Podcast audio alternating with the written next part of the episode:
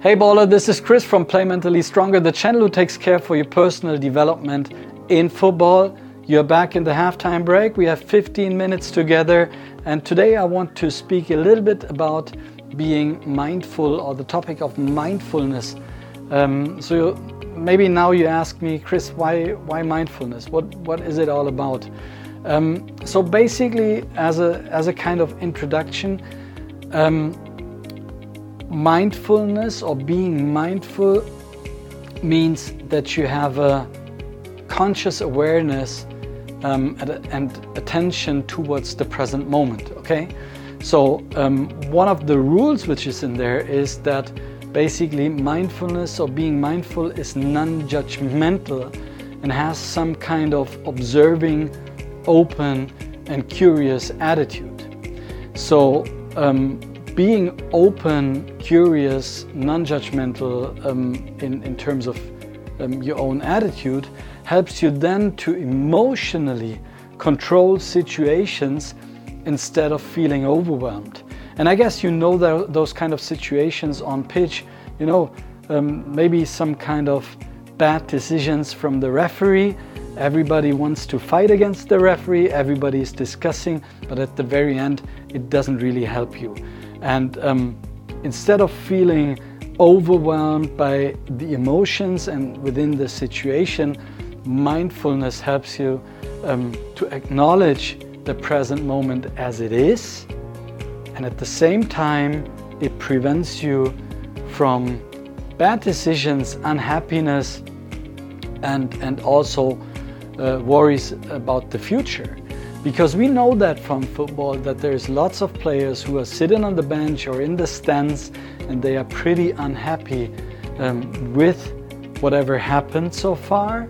Um, but at the same time, and um, and this is crucial, they worry too much about the future because they don't know how this thing is going to turn out. So basically, that's um, uh, why mindfulness or mindful techniques are so important in today's world, not only because it's getting more and more on trend, because it's something which really helps you um, to, to get more clarity. Um, so, the target or the overall target of mindful training or mindfulness in general is uh, uh, an overall enhanced well being and some kind of better self awareness. So, looking into the benefits then, um, enhanced focus, for, for example, is something which is very important because an enhanced focus leads you to better decisions on pitch as well as off pitch. And um, it helps you with quick reactions, especially on pitch, super important because with quick reactions, you are able um, to, to decide even faster. And um, it gives you at the same time con- full control of the present moment.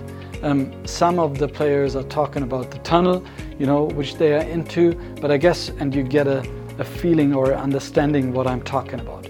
Um, second, um, emotions. I mean, we all have them, but we also all need to manage them, especially the situations on pitch where as I said, where, where, where things are getting fired up, you know, it's like um, you have to stay calm. You have to manage your emotions. You, you should never, never, ever react in the impulse of the emotion because most and mainly you will react just um, or, or, just take bad decisions. Um, so stay calm, stay relaxed um, uh, in the presence of pressure and also stress and this is going what you are you are going to achieve that by practicing mindfulness um, for sure. So um, next one um, an improved performance. So now you're going to ask me chris how can i pr- improve my performance by being more mindful? Um, where, where is the, the, the interconnection? And it's pretty simple. So by uh, training mindfulness you're going to raise or you're going to build up a certain clarity, yeah, at the same time you reduce your anxiety. So you have no fear of certain decisions anymore because you're clear, uh, you're clear on, on the view you have. So you have more focus, you have more concentration, and this is what improves your performance then. Um, on the other side, you prevent injury. So, how can, can you prevent injury by being more mindful? Um, also, right here is pretty simple because you understand your body better. You're gonna look and you're gonna feel, you're gonna sense your body as you should because there's lots of players out there which just ignore certain signs sent from um, the, the body brain connection and nevertheless they ignore it and then they getting they they're getting injured you know so um, please take care um, for for that kind of sensation which is coming up and react um, preventively by taking the right decisions.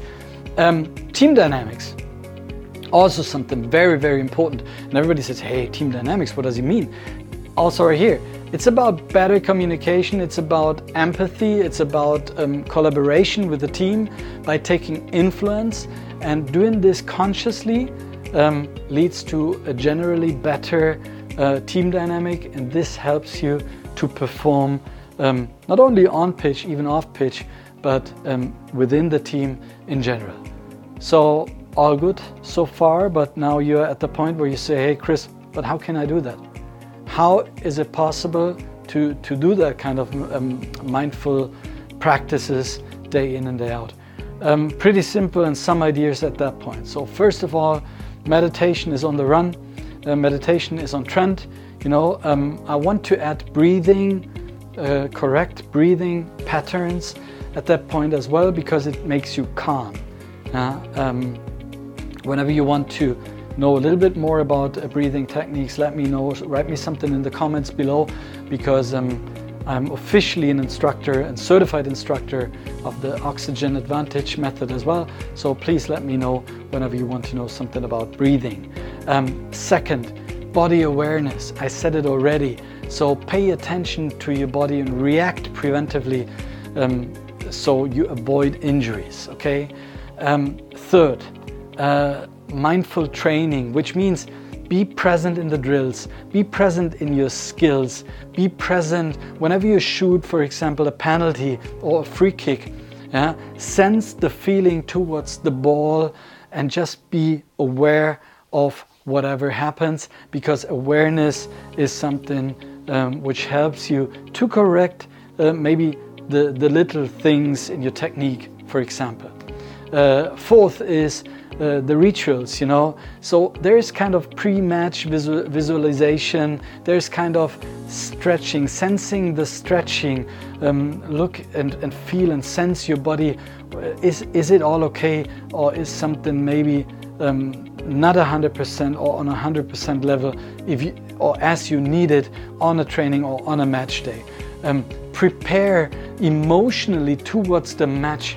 Yeah, build up momentum mentally. Yeah? Take your time, um, relax, yeah? and, and, and just pure focus in order um, to prepare at its best. Um, next and last one for that time is reflection, self reflection. Um, self reflection is non judgmental. You shouldn't punish yourself for things which happened in the training or in the match. No, that's not what we are looking for. What we are looking for is what did you do? What did you learn? What did you sense? What did you take away for yourself?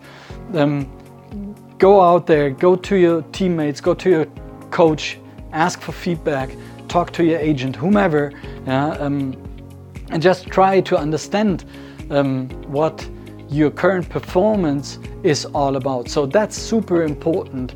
So get feedback and work with the feedback, your, your own feedback and the feedback from external. Um, that's super important to improve.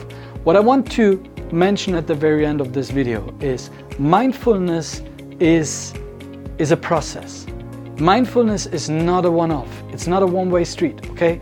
So be patient with yourself instead of being uh, uh, or taking uh, the idea of practicing mindfulness once and you, you all of a sudden. That's not the case, my friend. So work diligent every day. Uh, um, have the willpower and the discipline to do so. Okay, if you liked the video, um, give me a like. I'm looking forward to it. Write me something in the comments. If you do not follow me, follow me because this is something which is going to help you on the personal development side of life. And in case you like the video, just share it. And this is this is what I want to ask you for. Share it with three other players as they need it eventually as well. Okay? So play mentally stronger. I'm ready to serve you if you are. Okay? See you next time. You're Chris.